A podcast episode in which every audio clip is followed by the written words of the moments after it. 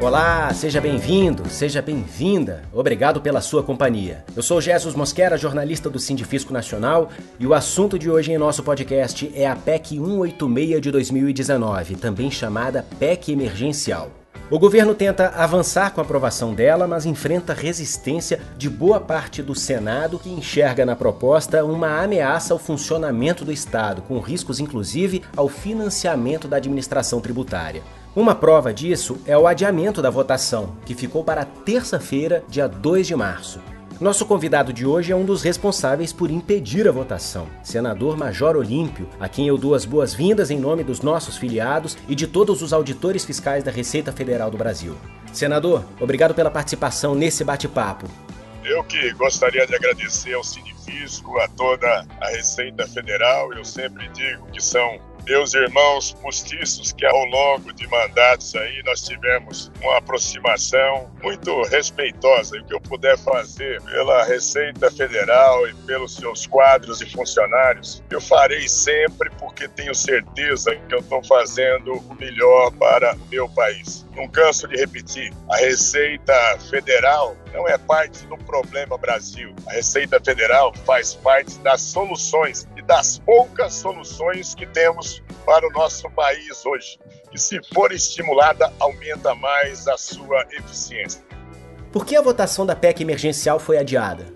Olha, porque é um absurdo. Isso foi uma vitória nossa que estamos fazendo obstrução. Essa PEC emergencial, do jeito que ela está, ela tem uma série de absurdos. Né? Você deixar de desvincular investimentos mínimos obrigatórios à saúde, à educação, é um tremendo absurdo. Você tirar da Receita Federal a destinação de recursos do Fundaf, muito embora ainda tenha que ter a previsão do orçamento. Mas se você não tiver a fonte, que é o Fundaf, nós vamos sucatear a Receita Federal. E depois, em relação aos servidores públicos, o maior absurdo de todos, que é tentar fazer com que o servidor público pague a conta da incompetência, da corrupção, nesse momento dos gastos maiores com a pandemia, prosseguindo com o congelamento de salários até dois anos, dois exercícios depois da calamidade pública. Ou seja, se passar a PEC 186 do jeito que ela está, o relatório do Márcio Vitar, o ano de 21 e 22 já continuaremos com salários congelados, sem contagem de tempo serviço para qualquer espécie de vantagem. E isso é um verdadeiro absurdo.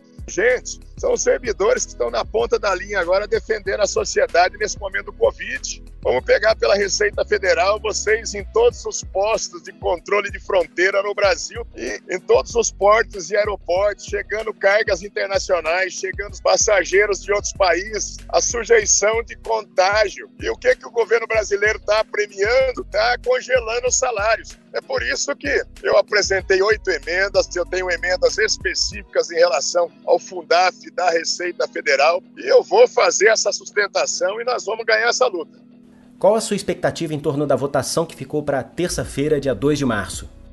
Olha, eu vou dizer a vocês, eu não faço parte da oposição ao governo, eu sou independente, mas o que depender de mim, eu sou o líder do PSL e vários outros líderes, nós não vamos aceitar isso do jeito que está. A única coisa que nós estamos aceitando é se deixar unicamente o aval jurídico para que se possa estabelecer, através de medida provisória, o governo, fazendo um encaminhamento de mais quatro meses do auxílio emergencial. E, logicamente, isso vai ter que ser através de créditos extraordinários crédito extraordinário, todos nós sabemos que o governo tem que emitir títulos e se endivida mais. Mas nesse momento, dizer que quem vai pagar esses 40 bilhões de reais são necessários são os servidores públicos, não vai ser assim, nós vamos obstruir. O governo já sentiu, porque mesmo aqueles que se sensibilizam mais para votar com o governo, tem emendas, tem cargos, correram do plenário. Nós ganhamos no plenário. Então, você está falando que vai votar na terça? Se depender de nós, não vota, nem na terça, nem na quarta. Se o governo tirar todos esses conteúdos perversos, deixar só o auxílio emergencial por crédito extraordinário, nós votamos na hora, topamos a, a quebra do interstício de cinco dias e a semana que vem está fazendo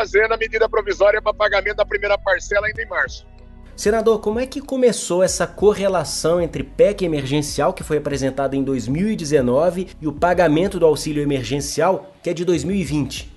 Bom, em primeiro lugar, o governo tenta mentir para a opinião pública, tentando fazer parecer que a PEC emergencial é por causa da pandemia. Não, a PEC emergencial o governo já apresentou em 2019. E por desleixo mesmo, e por saber que vai ser extremamente complicado para votá-la, o governo deixou adormecendo dois anos. Agora que deu essa necessidade do auxílio emergencial, a equipe econômica com o Guedes falaram com o Bolsonaro: olha, vamos jogar no colo do Congresso e vamos fazer eles darem essa contrapartida para a gente. Só passa o auxílio emergencial se passar essas medidas dragonianas que nós queremos aí, de congelar salários, congelar tempo de serviço de servidores, desvincular as receitas da educação e da saúde. E é o que eu estou dizendo a vocês: nada vai me demover disso. Então eu vou lutar até o último momento, eu estou muito esperançoso. O governo não vai ganhar fácil essa batalha porque nós estamos esclarecendo a opinião pública. Eu peço a todo esse público da Receita Federal do Sinifisco que nos ajudem a multiplicar para a população. É uma tremenda balela, uma tremenda mentira que o governo está jogando. Não é necessário aprovar os conteúdos da PEC emergencial para ter uma medida provisória estabelecendo o auxílio emergencial, gente. Nós podemos simplesmente votar um item na PEC, garantindo nesse momento a excepcionalidade da geração de uma dívida por crédito extraordinário e aí nós votamos na hora. Só isso votamos em dois turnos por CPEC e resolvemos a semana que vem. Se o governo insistir com congelamento salarial, congelamento de tempo de serviço e essa desvinculação de receitas mínimas para saúde e educação, nós vamos ficar resistindo e não vai votar. Quais as implicações do congelamento dos salários dos servidores públicos, como previsto na PEC 186? Olha, para você ter ideia, o setor privado continua tendo dissídio, mesmo com a pandemia. E outra coisa que eu preciso dizer: mais de 90% dos servidores públicos brasileiros, a União, dos estados, dos municípios, dos poderes legislativo, executivo e judiciário, ganham menos de cinco salários mínimos por mês. Então, o governo parte de uma premissa mentirosa que todo servidor público é Marajá e ganha demais. Então é o que nós estamos dizendo. Nós não vamos aceitar essa satanização do serviço público. Já está congelado o salário por 19 meses e nós não aceitamos mais dois períodos, não. Já está congelado o tempo de serviço e nós não aceitamos o, o prosseguimento disso, não. Então o prejuízo é total e acaba sendo um prejuízo para o país. Porque não é o governador, não é o presidente, não é senador, não é deputado que vai atender a população de madrugada numa rádio patrulha, não, num pronto-socorro. É o servidor público. Tá? Então, é, são esses absurdos que não dá para aguentar essa demagogia do governo. E eu lamento demais, porque o Bolsonaro se elegeu pela força e multiplicação dos servidores públicos. Por isso que hoje devem estar tão decepcionados assim. Senador Major Olímpio, obrigado pela participação. Um abraço, Jesus. Obrigado também a você que nos acompanha. Não perca o próximo episódio do podcast do Sindifisco Nacional. Tchau!